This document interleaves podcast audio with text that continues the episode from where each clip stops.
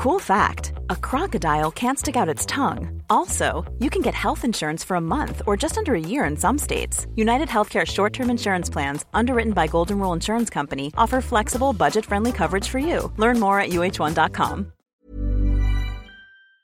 C'était un fiasco, n'ayons pas peur des mots. Hein, donc, euh, ben, j'ai l'explication. Bon, il y a toujours une explication, mais c'est simple. Il y a un avocat qui s'appelle Monsieur, je sais pas. Enfin bref, qui, qui devait être le nouveau président du, du Karlsruhe. Et, c'est lui qui venait, bon, ben, il m'a suivi pendant une saison, hein, euh, ce monsieur l'avocat, hein, il venait à tous les matchs, euh, on, on, le recevait chez nous, et à l'élection, c'est son adversaire qui a été nommé président du Karlsruhe.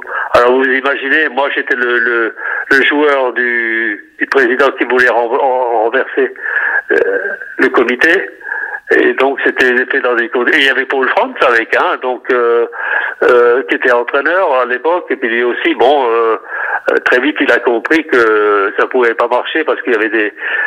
C'était un peu le Marseille de. de l'Allemagne. d'Allemagne, oui.